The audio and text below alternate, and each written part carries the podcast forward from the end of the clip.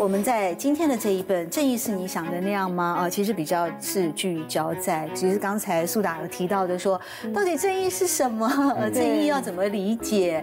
这其中这本书里面有提到了一个国际侵权官司。当我们战鼓吹起啊，决定要去挑战这样的一个侵权案件的时候，我们要开记者会，请郭一南夫妻来到了台北啊。我还记得，印象非常深刻。我说：“那阿公，你现在最希望做什么？”他说：“我希望回到我们家乡台东的山谷里面唱歌，就这么单纯。”嗯，啊，那一刻我完全都没有感受到诉讼的那一种沙发的气氛。赛德克巴莱是我的出道作品，所以等于说我踏入演艺圈的第一份合约，我现在才知道，原来是那律师帮我看。对，我当年在十二年前，就是赛德克巴莱在前一年，我已经演到国家戏剧院的男。男主角了，一切都在于没有合约。嗯，是对，我们就这样子演掉了。然后我还是有拿到一笔钱，一场的钱。对，然后当年你知道吗？因为这个打击太大，到我决定吃素。因为呢，这些权利都是有它的时效啊。你一定听过一句话：别让你的权利睡着了。嗯，你若睡着超过十五年，你的时效消灭，你现在就不能告他。如果还没超过十五年，你随时可以回头要求他清偿。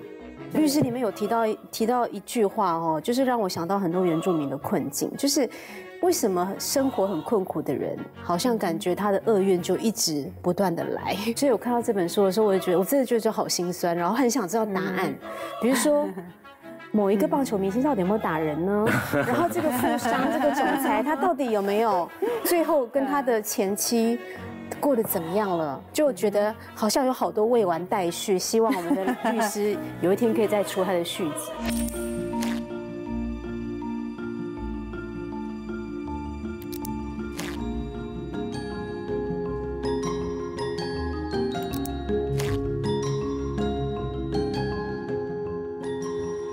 民族有非常多很具体的呃美丽的传统文化，包括像是图腾啊，嗯，台湾族的百步蛇嘛啊，或者是说泰鲁格族的祖灵之眼啊，那还有古调歌谣啊，这些都是非常具体的。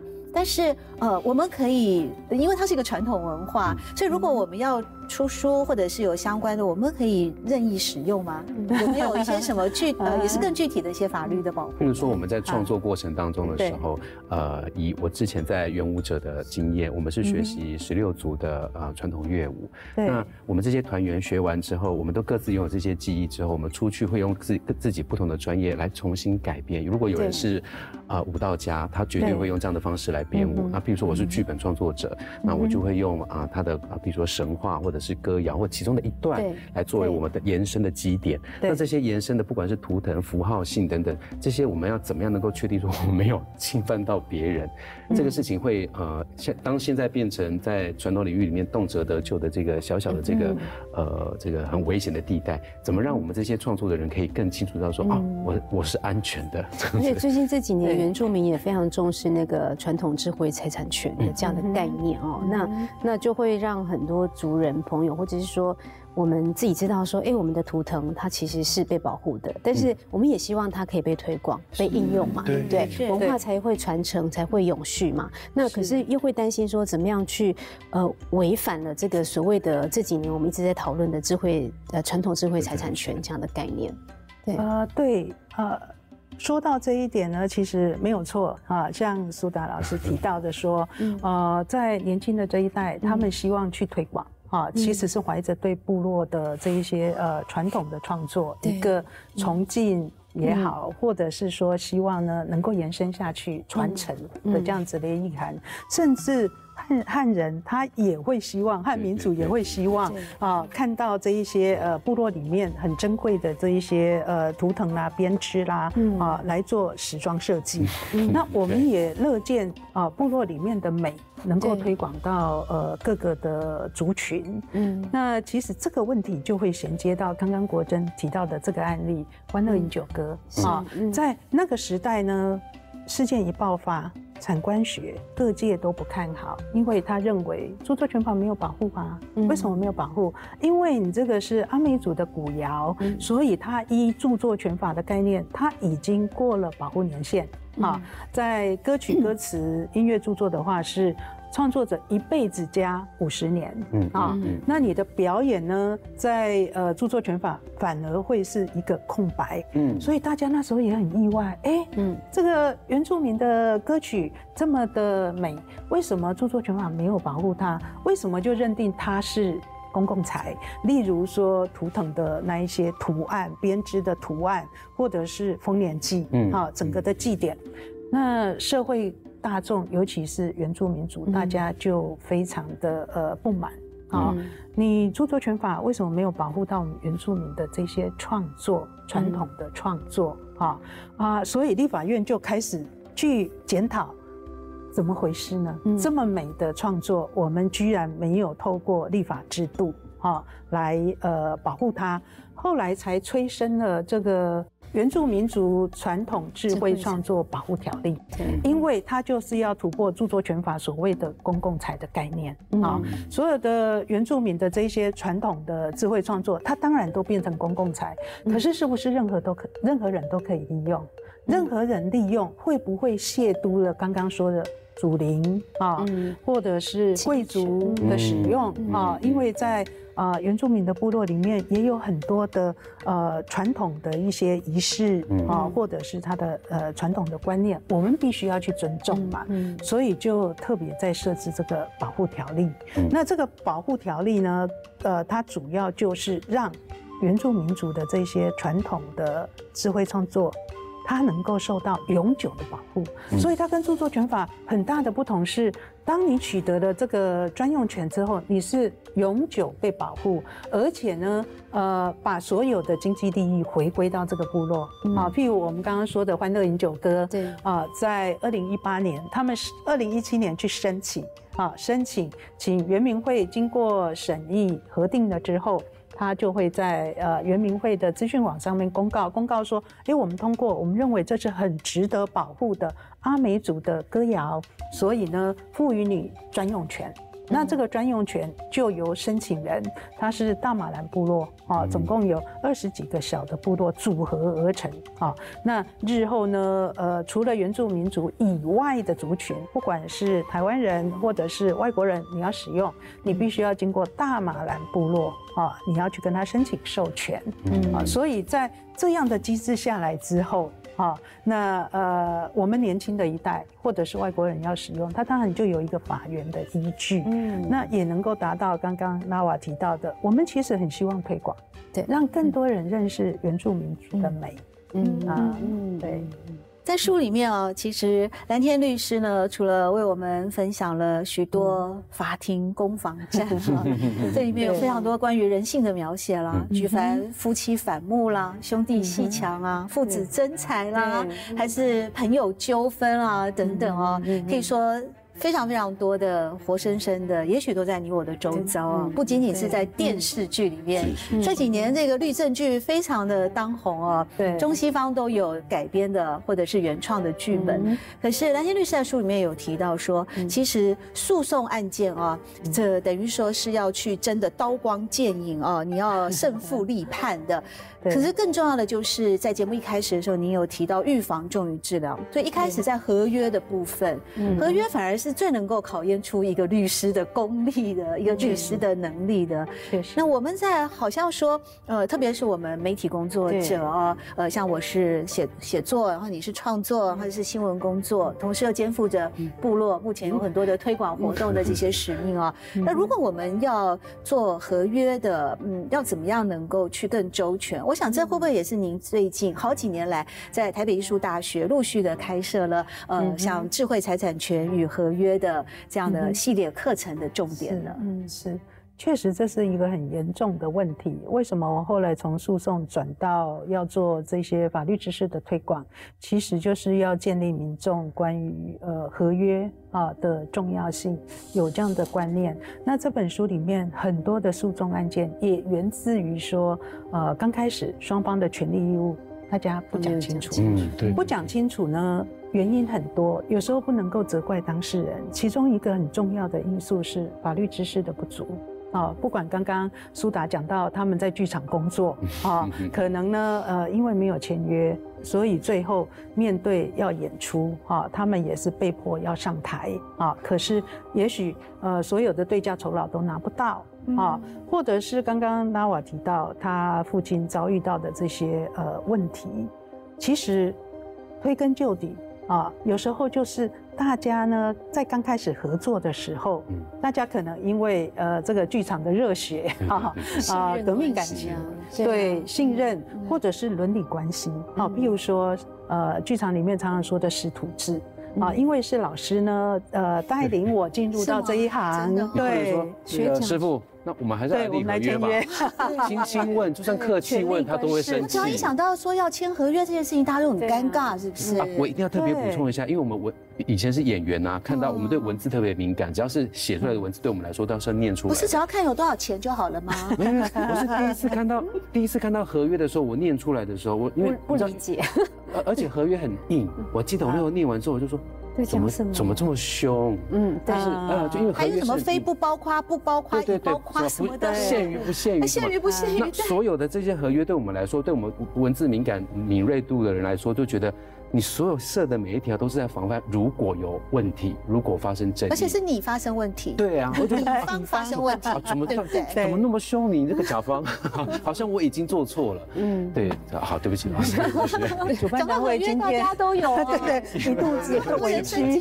对，我觉得呃，今天主办单位请的苏达实在是很好的示范，他完全就是我书中描述的描述的那一个，尤其是艺术界的艺。术的天兵，艺术的天才，可是是法律界的天兵。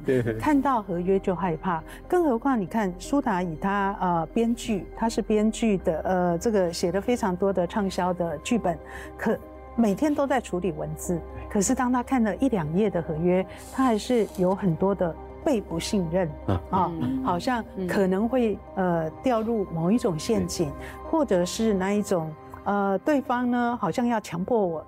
承诺哪些事情的这样的感觉，那事实上这是一个传统很错误的呃印象哈，呃，所有的合约的条文都不是建立在不信任，而是希望我们双方的权利义务在刚开始就讲清楚。那这个讲清楚呢？法律文字它没有办法太温柔，嗯，太模糊，嗯啊，太过这个呃含蓄，对，法律文字不能莎士比亚，不能琼瑶。对，我还记得我当初呢，在为这个呃他们在岛屿写作啊，他们这个今年已经推到第三系列。那第一系列的时候刚开始，哇，这个制作团队也是非常的热血。啊，一心一意要为这些台湾的文学家留下影像的记录。那我们刚开始就要请这些文学家授权啊，那他们因为都是文学家，所以就非常重视用词遣字。他对我们律师写出来的这些合约啦、授权书、同意书，非常的反感。啊，那个反应，我我我想就是跟苏打一样，也许他还这个比你还要不满千百倍啊，因为都是大师。他们呃好不容易说服了他们啊，那我们的语气呢也改得柔和一点。可是我一直跟制作单位讲说，你绝对不能够柔和到看不出来双方的权利义务，要不然以后会有纷争啊。那后来我们卡在哪一个句子呢？呃，一直签不下来啊，因为文学家要求他完成的这些作品要永久流传。好，我说永久流传要删掉哦。制作单位说为什么这么严重吗？我说你一定做不到啊，谁知道能不能够永久流传？嗯，啊，因为呃合约上的文字啊，它就表示你的义务啊，我们不能写废话。多余的文字不能写上去。九九六三四个字 也太浪漫了吧？对，像哦，因为他的自自我期许啊，他觉得我好不容易把我一生的作品交到你手上，你要记录我的生平事迹，我很感谢你。可是我希望这些这么珍贵的作品可以永久流传。那制作公司我说你们能够承诺吗？嗯啊，到时候大家都都已经化为古人了啊。那他们就回头跟文学家交涉，文学家非常坚持，他说：“你前面叫我授权什么，我都答应啊，没有问题啊。我们会以为授权的课题才是交涉的啊商业谈判的一个呃障碍。他说我全部都授权给你，可是你就是要永久流传，啊，那意思你看你你你负有这重责大任啊。后来熬不过，我说好吧，那我们就放上去好了，因为。”你也不能让文学家非常的沮丧啊、绝望。那 啊，他们也愿意来录制这个纪录片啊。那呃，可是制作单位你要了解到，这是你的责任哦。嗯啊，后来我们就放上去。我那时候印象就非常深刻。我面对文学家啊，有浪漫的想象，还有一些呃很深远的期许。对啊，那在这里，呃。就是面对不同的当事人，你就要有不同的处理方式，尤其是面对创作者，对啊，尤其是不创创创作者比较难搞的意思吗？对啊，有一点也也也不是。我这十几年来很专心的投入到智慧财产的领域，呃，为什么愿意帮助这些创作者？我觉得他们很可爱、很天真、很浪漫啊，而且呢，由于他们这些人格特质，他才能够创造出这么呃珍贵的、美好的。作品，嗯，那我们不希望去呃影响到，或者是去这个减损到他们这个人格特质，可是又要叫他们认清楚法律的现实，嗯，对，所以那个一个一个的条文其实都不是对你的不信任，嗯，而是人世间发生太多丑陋的事情，有时候话先说清楚，有时候乙方他就是写剧本就写不出来呀，对。啊，他可能中间失恋了，或者是得到忧郁症，他写不出来制作。单位非常担心啊，他怎么办呢？他对文化部的补助案他就没有办法交代，所以在这种情况之下，当然就要约定，我可能是催促你两个月之后，你还不能完成，那对不起，我们要做一个结束了啊，要写上退场机制，或者是修改三次你都改不出来，达不到我们的希望，那我们当然要换手啦，啊，这个不是对你的不信任，而是他在预防万一。我们日后发生这些不愉快，我们如何好好的冷静的去面对它，去解决它？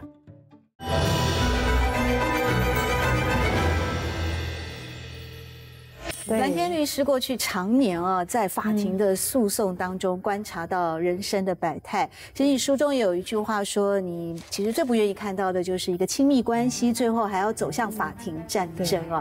在这个部分，好像拉娃也经历过家族里面。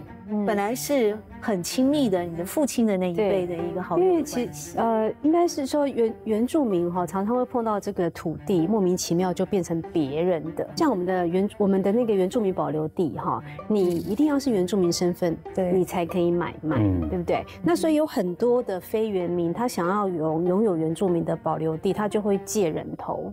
哦，那或者是说会用共同投资这种方式，我小时候听过，但是我没有想过说有一天这会发生在我身上，而且呢。那个人居然还是我爸爸的很好的朋友，因为小时候常常看到他来我们家走动，感觉起来他跟我们的父亲是很好好的朋友。然后那时候的我们，其实我们都在台北，我们也不知道爸爸的土地到底怎么样，我们只知道说，哦，有一个叔叔，然后跟爸爸很好，是爸爸很好的朋友，他们一起做生意做了很多年，然后现在好像要一起去经营跟投资山上的土地这样。好，我我们大家就只知道这样子，然后后来。我爸爸过世的那一，我爸爸后来就过世，就是我爸爸过世的那一天，我们去处理完父亲的大体，然后呢，我只刚刚捧着骨灰坛还热的，都还没有凉，就看到那个叔叔站在我家门前。我一直以为他是要来安慰我们，说啊好啊，不要伤心啊，爸爸怎么样怎么样这样。我以为他是要来安慰我，结果没有，他跟我说，你知道你爸爸有跟我借钱吗？好，那那这个钱你们什么时候还？哇！我当时瞬间觉得，那个你知道，就是觉得，我突然觉得，我前面这个长辈，我怎么不认识他？嗯，对，你不但没有给我一句安慰。一开口就讲这个，然后呢，我就跟他说我不知道，爸爸没有提。对，然后之后呢，他就是传来给我，跟我讲说你爸爸怎么样怎么样怎么样这样，然后他也给我了一份合约，就是他当时跟我爸爸父亲的，呃，就是我爸爸呃签的一些合约，然后上面确实有看到我爸的笔记，但是有很多都涂涂改改。然后呢，我就跟他讲说，那你是不是给我一点时间理清？好，那让我理清知道这个合约内容到底是什么？这样，在我还没有理清。还没有来得及厘清，过了大概一个月的时候吧，他就我就收到了一份纯类似像纯正信函的东西，说要告我们或什么的。哦，我当时非常的压抑。然后因为其实我们也没有碰过任何法律的案件嘛，所以呢，我当时我们就找了法服哈。但是因为其实我我。找法服有中间有些程序要处理，比如说，如果你要用到法律资源的话，你必须要去调你们家里所有的财产，包括我小孩、我先生，哈，然后我们我们家有四个孩子嘛，然后你要去跟国税局调很多资料。你知道，我就在想说，哈，我我我还是有有，就是我们算是。知识分子有接受过教育的原住民，那我们就会知道怎么处理这些事情。那山上的一些老人家呢，他根本完全不知道怎么去处理的时候，他是不是就摸摸鼻子就哦，好了，那我土地给你。因为那个长辈当时是跟我说，因为你继承了你父亲的土地，所以如果你们不还钱的话，那土地就还就给我土地。那我们我们姐妹还好，就是我们姐妹哈。感情都很好，还有我弟弟。然后我们当时的共识就是，我们不要我们祖先的土地在我们这一辈不见。嗯。然后我当整整件事情，我们后来就呃，反正就是有一些法律的诉讼嘛，哈。然后我我后来这件事情结束了，我们也还了一点钱。然后因为我们只认你有转到我父亲的账户的钱，其他的我们就不认。那因为法庭就是看证据嘛，哈。对。在这个过程当中，我们一起面对的时候，我们我们我们四姐弟啊，就是感情就变得更好，比以前更好。嗯。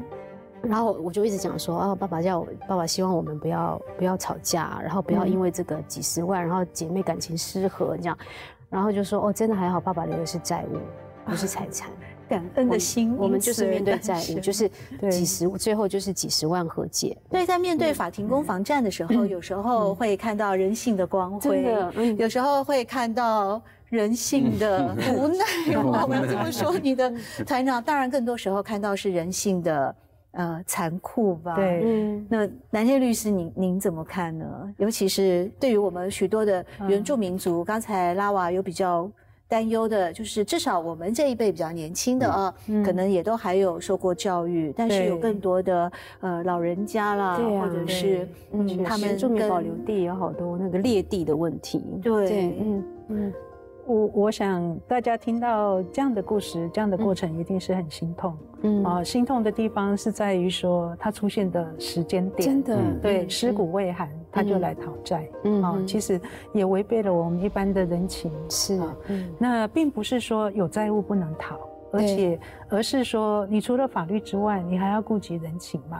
嗯，更何况，那在你父亲生前，他跟你父亲还是投资的好朋友。对啊，嗯。那第二个感慨是，啊，你们身为继承人，必须要去面对这个债务。嗯。可是难的就是，有时候变成死无对证。对，我想对证，他们也是在等的。对，也是在等，等你父亲咽了这口气之后，啊，那再来跟你们要。要钱，他知道你们四个姐弟一定还得起这个债务，嗯，要不然碰到这样的问题，其实，在你父亲卧病在床的时候，他就要出面好好讲清楚嘛，趁人还在嘛，嗯啊，所以他的。动机也是呃让人觉得居心不良啊，更遑论后来在法庭上的嘴脸。对，当然你们是受尽了这些呃屈辱，所以有法律案件发生，我们就去面对去处理，你们也没有回避。那第二个，我觉得呢，呃，还是要回到我们刚刚在讲合约，嗯。啊，啊，显然你父亲那时候也留有字据，当然他涂涂改改，那就是有问题嘛，对啊，对，那可是。我们回头看，就变成他是投资合约呢，还是借贷契约？不清楚。嗯，啊，这也是呃一般民众不了解这有什么差别啊？那呃，特别是甲方可能认为是投资合约，乙方认为我是借钱给你。嗯，如果有赚。哎，很好，我们一起分，那就是投资合约哈。有赚的时候，他就承认是投资合约；没赚的时候，你就要要连本带息的还给我。是，有有些他就会利用合约上面的空白条款或者是漏洞来欺负人。嗯，所以当时可能你父亲也是非常信任他，是好朋友才会合作。可是留给你们的就会是这一些很多的疑问。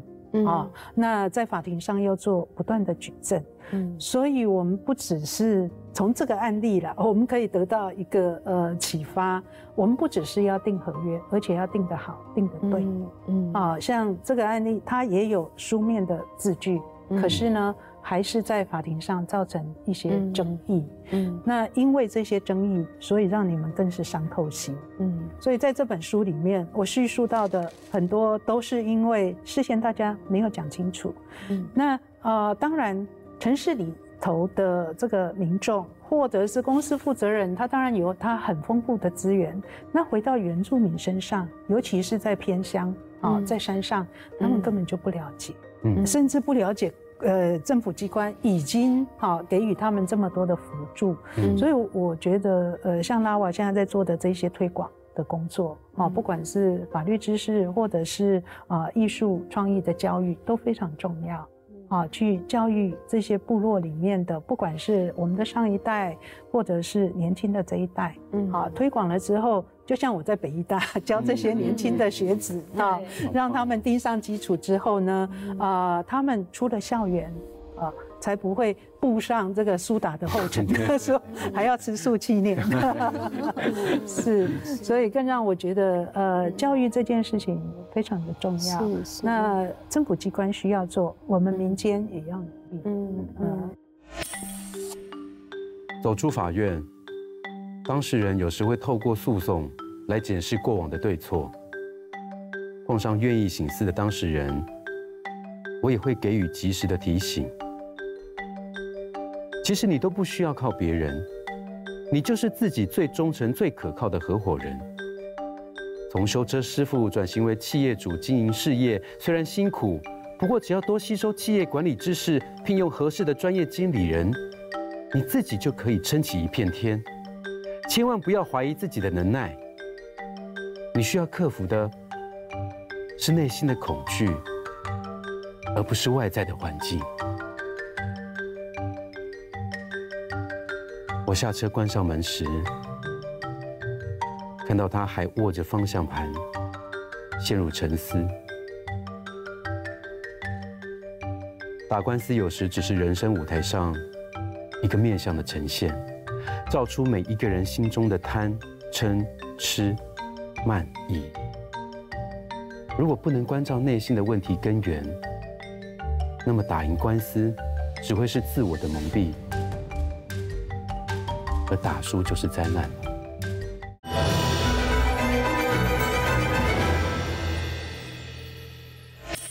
其实哦，我们蓝天律师也有提到说，有时候律师工作跟医师是一样的，你都是要解除人们的痛苦。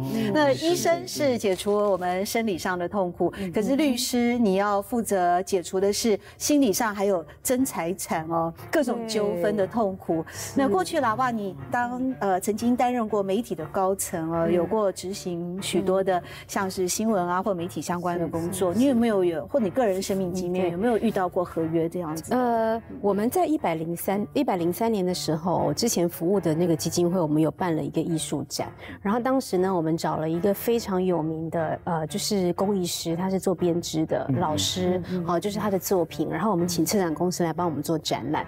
结果呢，在策展的过程当中，就是要移展的过程，他的那一块织布就不见了。对，那呃。当时这个艺术家呢，他非常那工艺师他非常神奇，他希望策展公司可以赔偿，然后当时开的这个价格是六位数字，那然后 六位数字，几十万、几十万、几十万，然后可是这家策展公司呢，他就没有办法接受，他觉得说就是一块布，嗯，就是一块布为什么要这么贵？然后。后来我们就是因为我们是中间，我们是等于是说我们是委托这个策展公司嘛，然后我们又要去帮助这个艺术家，他可以就是在这个过程当中，他可以就是呃心心情上他可以舒服一点，然后他又可以。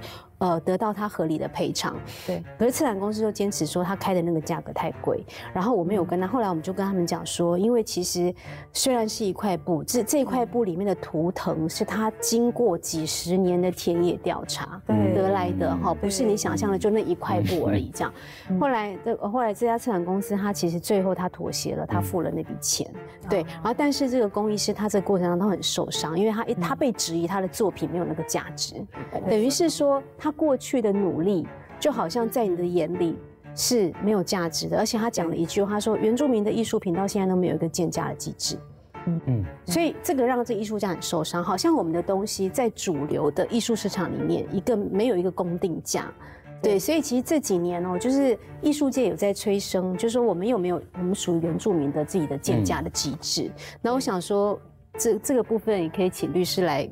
我觉得这个蛮重要的，嗯啊，因为呃，我刚刚提到说原住民族的传统智慧创作保护条例，它保护了说呃这些部落里面非常珍贵的啊传统的创作。那进一步呢，当你要推广的时候，啊，你是不是要有一些市场的价格出来？对，我们都知道它非常有价值，所以我们特别立法来保护它。保护之后呢，你当然希望传承啊。流通啊，推广，那进一步就你就要很实际的考虑到它市场的价格，也就是说部落的价值我们要转换成市场价格，那你要有一个公信力的呃一套市场机制出来，嗯。那这个机制可以从部落这边自发性的去慢慢形成，啊，也可以从。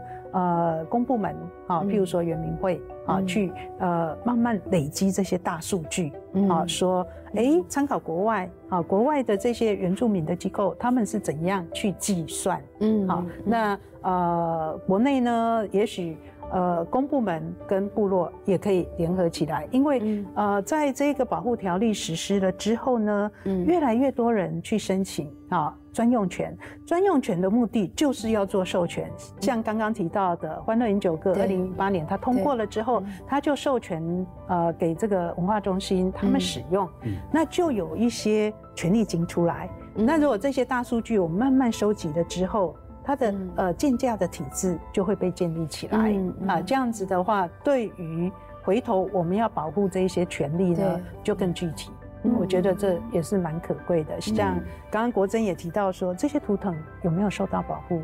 我想大家都有问号，包括呃部落里面的人，像排湾族的这个百步蛇，对，你去查原民会的这一些专用权的资讯网，你会发现没有，他没有登记。嗯，那你会觉得很意外。这不是很重要吗？百步蛇啊，大家就知道就是台湾族的图腾。传说故事。那可是谁看过？谁看过最原始的百步蛇？那是呃，台湾族是不是能够统一百步蛇的图案？啊，因为你要明确的去申请这专用权的话，你提出申请的同时，你要把这个图案提出来。啊，像《欢乐饮酒歌》，你就有这个，它就一个既定的旋律。对对对，啊，有人演唱，然后它就有这些歌词歌曲。嗯，那百步蛇呢？嗯，哦，你去看很多不一样的图案。对，那就是因为它是从神话来的。对，啊，并不是说神话就不能够受到保护，而是。所有透过法律要保护的这一些权利的课题，嗯，它必须要具体，嗯。啊，而且要呃是大家共同认定的一个图案，嗯嗯。啊，你去问十个台湾族人啊部落啊或一百个或一千个，可能大家画出来的百步蛇的图腾都不太一样，所以就可以看出说。有一些图腾，我们知道在部落里面受到非常崇高的一个呃敬仰的方式，可是呢，它不见得可以用哦立法院制定出来的这个法律去保障它。嗯，那这中间的缺口。我们要怎样去填补？其实这也是留给部落一个功课。嗯，对。嗯，其实我真的觉得，哦，三百六十行，好像律师这一行哦，其实真的是呃非常辛苦的。除了你们看遍了许许多多的、更多的这个每个人的生命故事，而且在书里面呢，其实蓝天律师也有提到说，有时候做律师这一行哦，一直你都觉得是一个很残忍的行业，因为你们必须要不断的要揭开当事人的伤口，因为你要揭开伤口才能找到。疗伤止血之道，而且你也曾经提到说，嗯，往往在呃一个压力最大的引爆点啊，并不是说收到判决书那一刻说哦耶胜诉了，而是说你的当事人决定提告的那一刻哦，反而是你的当事人决定提告的那一刻，会让你觉得什么事情又不能好好的谈呢，或者和解呢，一定要走到法庭里面去做出诉讼的攻防战呢？嗯，确实，这个是很大的挣扎。不只是当事人挣扎，我们在旁边观察，或者是陪伴、提供法律意见的时候，我们也能够感受到那个煎熬。因为他告的对象可能是他的母亲，可能是他合作多年的好友，嗯，可能是他同乡五十年的啊这个邻居啊，可能呢是你这个北医大毕业的同学，或者是我的老师，因为合约没有写清楚。所以对象是挣扎。第二个，他也要掂量掂量，他到底有没有足够的证据。啊，所以关于证据，这也就是为什么书名写成啊，正义是你想的那样吗？哈，加一个问号，因为很多当事人进了法院，他可能凭着一股冲动啊啊，咽不下这口气，或者是他就觉得说，哎，我被欺负了啊，我要透过法律程序来得到公道，可是他忘记了刚开始的时候没有签约。啊，譬如说像苏打刚刚说，每一条都是写进了不信任我，我不签了。对，嗯，或者是我以前碰到的纪录片导演，他说我都闭着眼睛签哎，我在认识律师之前，因为都不会看，哎，也不是因为有不懂。很多条文啊，几百条，我没有办法一条一条看嘛。是，看了也看不懂，看懂了之后也不好意思跟主办单位争取，因为不晓得要怎么说服对。方啊，因为觉得。我不要让别人觉得我很难搞。对了，这个是重点。我们一直敦叙有礼，与人为善。啊，这次有话好说，让给你这一次，那下一次才会再找我要要演找我到。我现在会，我现在会说，哎，我现在带回家看一下。对我不会马上签的，我说你让我带回家看看一下，这样现在没有时间，是不是可以明天或后天再给你？然后我就会请我先生帮我看。对，那因为你有这个法律资源，或者是商量的对象，嗯，很多的创作者就是个体户，或者是他认为说，我 一句一句看懂之后，然后呢，嗯，他叫我放弃著作人格权。什么是著作人格权？放弃的结果会怎样？我都不知道，对，我都不知道。那我干脆签了吧，因为明天就要去拍啦，明天剧本就要交给人家啦。那制作单位一直在催我，电影公司呢说，哎，你不签，那我们找。别人那可以完全说中你的是不是最好的示范？律师，我会坚持到最后的。他平静的回答。有时要让当事人亲口说出对自己生命的承诺。高等法院审理半年后宣判无罪，检察官不服，再度上诉，最高法院维持原判，驳回上诉。全案确定。收到无罪判决书的当天，总经理来电，声音平和，禅诵七年，心如止水，已无波澜。他说：“律师，谢谢你，你所做的种种，敏感于心。如今我只觉得一切如梦幻泡影。官司虽然打赢了。”可是我却失去了一切，无法再回到七年前的光景。这一纸无罪的判决书能换回我的工作、前途、梦想吗？持着话筒的这一端，我竟无言。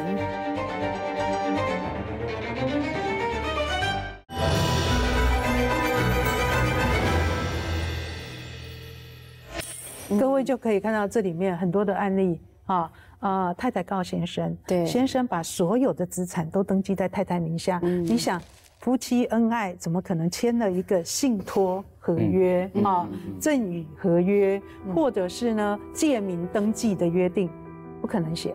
所以我这里提到那个霸气的总裁啊，他真的是很好的客户啊。一过年，过年完，他叫我过去，马上就给我六个案子。啊，真的是开春的好礼物。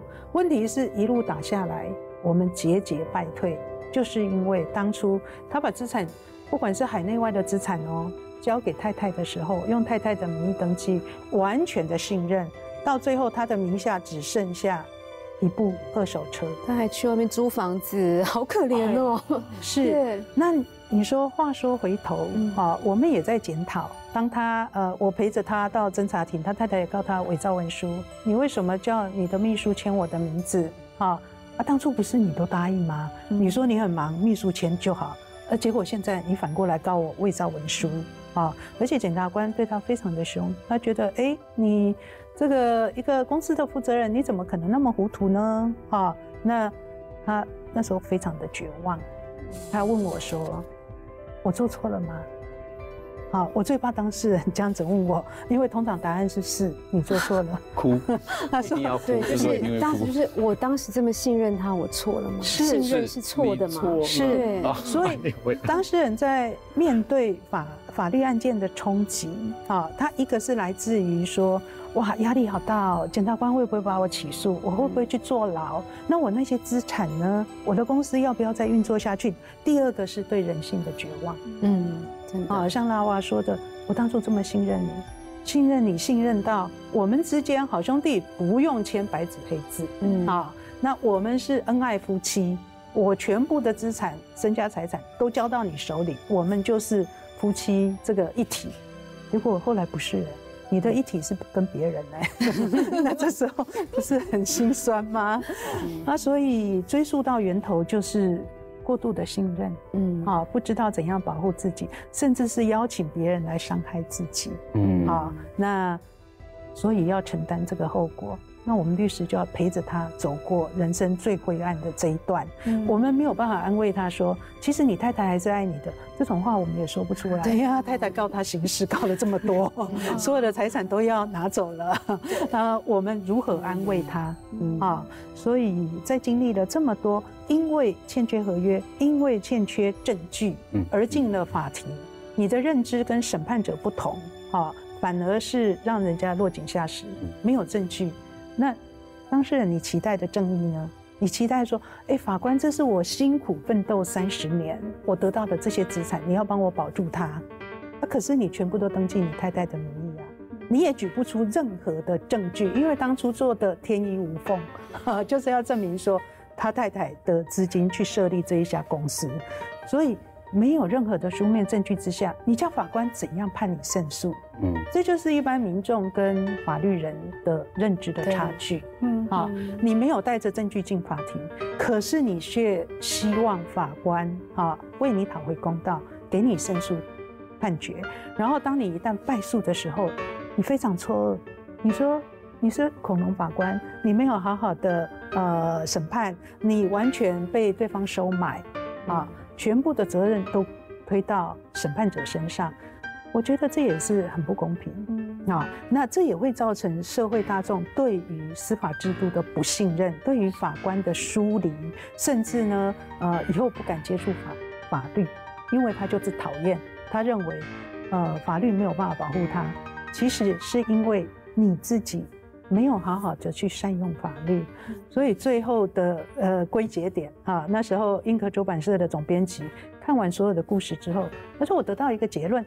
法律呢，就是保护懂得法律的人嗯。啊。然后律师这句话很残忍啊，社会多少的弱势民族，像那我刚刚说到的，嗯。那尤其是原住民，对啊，他们对人性的非常坚强的信任 啊，对很多事件的呃很天真的想法啊，那当然他不会想要去动用到法律，可是很残酷的结果就是，当你没有善用法律的时候，第一个你可能不会留下证据，你可能不会签一个啊呃签合约，或者是签一份公平的合约，有种种的因素，到最后呢，你怪罪审判者。哦，我觉得这在民主法治的社会，对于司法制度、对于法院的体系伤害蛮大的啊。那因为人跟人之间，不管是资产争夺战、感情的这个呃互相的争斗，你最后不得已要进法院，我们都希望你的程序正义被保护，到最后你是得到一个实质的正义，你对我们的法律是信任的，你才能够善用法律，也愿意一条一条的啊双方的权利义务把它写清楚。所以我写出来之后呢，当然像拉瓦说，看完都很心酸，很 很心惋惜，那觉得呃很错愕，怎么会这样呢？啊，怎么会这样的结果？嗯。就告诉民众，当你如果没有防范未然的时候，你的过度信任、你的伦理价值、中法的力量的束缚啊，那一些呃障碍一直横亘在你的面前的时候，你到最后的灾难可能会是这样。嗯哼。哇，那我好希望我们的那个法律基础教育可以纳入十二年国教，哎，就像 对，就是让大家都有这样的基础概念，是整个社会大家，譬如说呃成年之后就可以。少了很多这种啊，原来要这样哦，原来要这样。要突破那个民族性，因为我们现在真的就是那个人情的包袱，或者是那个框架，我们实在没有办法摆。比如说，两个正在恩爱的一对情侣，他们下个月要结婚，可是突然要你签一个婚前协议书，那是你真诚吧？你你不是说你爱我吗？你难道难道你以后会 会会把我的财产全部都变成你的吗？是，我想关于各位呢所关切的哦，一个呃所谓的法治的基本教育啊，也许今天透过我们的这集节目呢，可以一步一步的把它落实，包括像原住民的一些传统的美好的一些智慧，能够透过大数据的累积而形成了一个有效的参考的价值。在美国的联邦最高法院门口呢，有有一个石柱子，下面压着四只石头科的乌龟，它象征的是司法正义，slow but steady，也就是稳定而缓慢的一个里程碑。在今天，我们透过《正义是你想的那样吗》，虽然有一个问号的这本书，然后我们透过蓝天律师的分享，以及在今天我们现场来宾个人生命的切身经验呢，其实也为大家展现了另外一股温柔而坚定的力量。让我们继续，还是要怀抱着对人的信心啊！只是我们要 务实一点的信心啊，来面对我们，对，来面对我们的的将来的可能有合约，可能有合作的各种的可能性啊。那我们今天读书会啊，也都接近了尾声，真是太。感谢各位的交流了，在这本书，我相信一定还有很多很多的问题想要来提出来讨论的。好像之前律师有说过，如果像我们呃社会大众，我们像跟社会大有问题，其实有很多的法服会啊，现在也是一个可以提供咨询的管道。哎，没错，呃，各县市的政府还有法院。他都有设诉讼辅导中心，哎，都可以去咨询。对，我们多么希望一般民众碰到这些合约上、法律上的问题，就去问专业的人士，千万不要签错约。对，那会千万不要签错约。还有我也是，我签过，哎，我的剧本就这样没有了。我本来是授权变成转让，转让就等于卖断。书里面有提到，是我的剧本就再也回不来了。一般就是说，你的剧本可以给电影公司有五年的改编期限嘛？他如果没改编，五年后拿回来。我们现在其实出版品也是啊，一般就是五年呐。对。结果它变成转让以后，你就没有，所以这是一个关键字。你以后任何你的作品要呃提供给。影视公司，这是不对我教你？你要去思考，应该用过来人的经验，过来更深刻的教训。我就没有。后来香港的那个王家卫的导演，他看他的团队公司有看到这个剧本，想要来想要来签的时候，就发，就算我过了五年，我也没办法了。哦，是，所以我们最好不要有这样的遗憾。对啊，老师，你太晚开课，你知道我们两个是北医大的学长跟学妹吗？对啊，但是我我念北医大，我后来跑去念正大了。